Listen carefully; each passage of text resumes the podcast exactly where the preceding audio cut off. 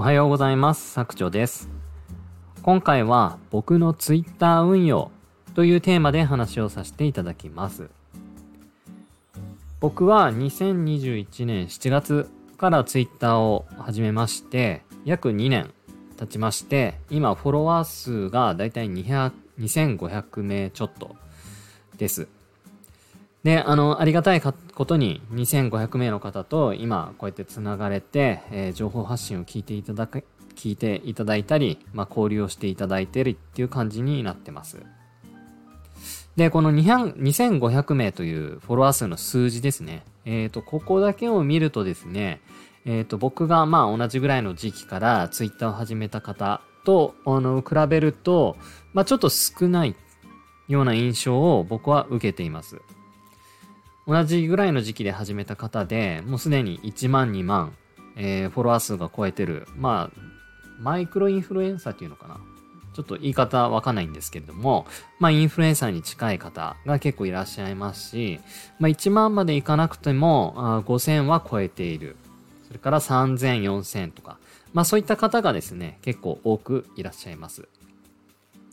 で、そういう風な人たちと、まあ、数字だけを比べると、あの、僕のフォロワー数は少ない。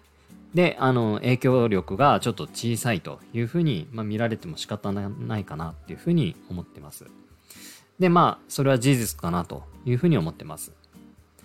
で、えー一方ですね、僕は、あのー、ツイッター始めた当初はかなり、あのーいろいろ情報の発信軸にさまよった時期もあるんですけれども、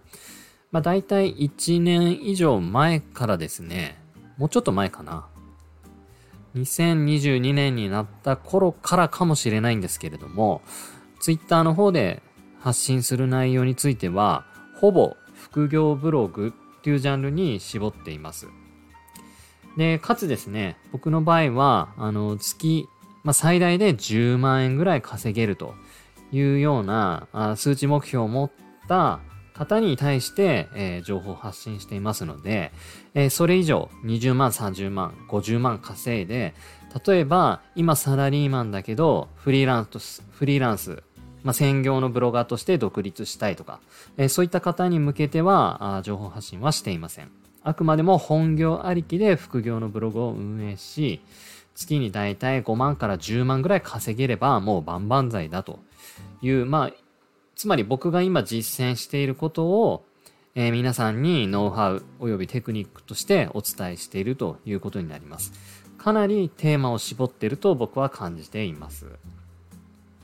で、これをですね、あの、フォロワー数伸ばすために少し発信軸をずらしたり、広げたりすれば、あの、もっと、あの、フォロワー数はひ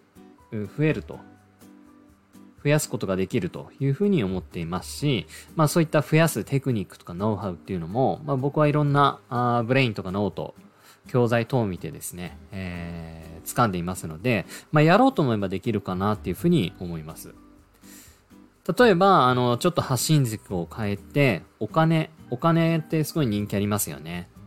えーお金とかお得情報の発信とか、まあそういったところになるかなと思うんですけれども、えっ、と、NISA とか iDeCo、それからふるさと納税、まあこの辺の情報を発信されている方は、結構あの何万フォロワーというフォロワーさんを抱えている方が多いかなという印象なので、まあ人気あるそういったジャンルに飛び込めば、フォロワー数は増えるかなっていうふうに思います。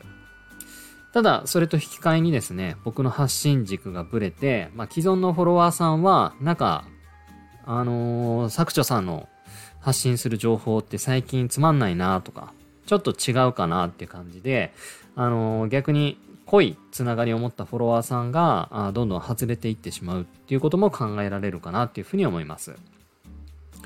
ただ、あの、まあ、フォロワーさんが増えると影響力が大きくなるので、まあ、リーチできないお客さんの方にも、あ情報を届けられて、例えば今まで全く副業ブログを眼中になかった方に情報を届けて、まあ、副業ブログを始めるきっかけになってもらうっていうことも、まあ、可能かなとは思います。ただ、僕が優先したいのは、やっぱり今まで通りですね、えっ、と、副業ブログで最大10万円ぐらい稼げるようになるっていう、あの、濃い、絞った情報をですね、なるべく多く発信していきたいというふうに思ってます。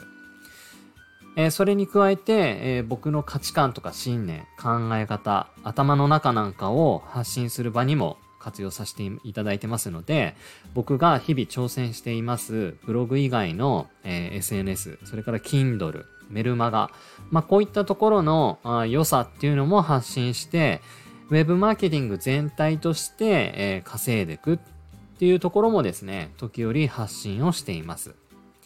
まあ、この辺はツイッターというか、わりかしメルマガとか、まあ、こういった音声配信の方で語ることが多いんですけれども、まあ、かなりやっぱりテーマ絞ってるっていうのがツイッターでの運用になります。で、僕はですね、ここを変える気は一切なくって、あの、やっぱり濃いつながりを持った方たちと常に長くつながっていきたいというところがあります。ただ、あの、一つ意識しているのは、えー、ツイッターのフォロワーさんからメルマガ読者さんになっていく、いただくっていうところになります。やっぱりツイッターというのは、つら、ツイッターという、まあ会社のプラットフォームに、えー、依存している。まあ、ツイッターのルールの中で発信していかなきゃいけないというところがありますので、まあ、そこを逸脱するとですね、やっぱりこうバンされたり凍結して発信ができなくなる。で、せっかく濃く繋がったフォロワーさんと連絡が取れなくなるっていうのが、やっぱりウェブ、ウェブ業界でこう情報発信する、まあ、最大のリスク、損失かなっていうふうに僕は考えてます。なので、あの、時折ですね、メルマガ登録を促すようなツイートっていうのもやっていますけれども、まあ、あの、メルマガを嫌う方も結構いらっしゃるので、まあそういったあの、既存フォロワーさん向けにメルマガの登録を促すツイートばっかりやると、やっぱり嫌われてしまうっていうところがあると思うので、僕の場合は固定ツイートにメルマガの登録フォームだけを置いといて、まあ日々はですね、やっぱ信頼残高の積み上げ、まあいい情報を発信したり、僕の挑戦を見ていただいて、あ、この人なら、あの、信頼できる人だなっていうことで、一人一人のですね、フォロワーさんとの濃いつながり、まあ、ここをなるべく意識して Twitter を運用しています。で、ここはですね、あの考え方、個々それぞれあると思いますので、もちろんフォロワーさんをたくさん集めてい、えー、くっていうのも一つの戦略だと思います。多くの人にリーチをできるこ、リーチできることによって、えー、マネタイズの幅っていうのも広げることができますし、何か、あの、コンテンツ販売したいとか、それからメルマガの登録読者を集めたいとか、まあそういった別の目的がある場合も、やっぱりリーチできるフォロワーさんの数が多ければ多いほど初動にスピードがつけられますので、まあそこにメリットを感じるっていう方もやっぱり多くいらっしゃるんじゃないかなっていうふうに思います。で、そこはやっぱり考え方ですよね。僕は、あの、そういった数字を追いかけるところにあまり魅力を感じてなくって、やっぱりつながりを持った方たちに濃い情報を届けたいって思いの方が強いので、そこを優先しているっていう形になります。はい。ということで、まあこれも一つの Twitter の運用の方法だということで参考にしていただければと思います。